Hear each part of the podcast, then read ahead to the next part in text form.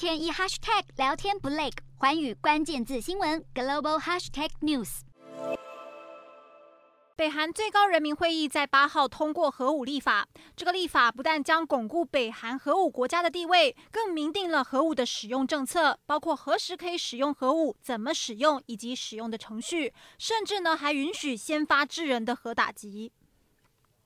金正恩表示，在立法层面宣布自己是核武国家，代表着北韩永远不会放弃核武。虽然美国想透过严厉的制裁来施压朝鲜放弃核武，但是北韩不会投降，不会让任何人来推翻北韩的政权。未来更禁止任何非核化的谈判，坚决守住核子武器。另外，韩战已经结束了将近半个世纪，当时南北韩离散的家属至今都还分隔两地。南韩统一部长全宁世八号也正式的向北韩提议举行会议，一同来解决两岸离散家属的问题。这是南韩总统尹锡悦上任后首度谈及相关的问题，盼望能够与北韩积极的进行讨论。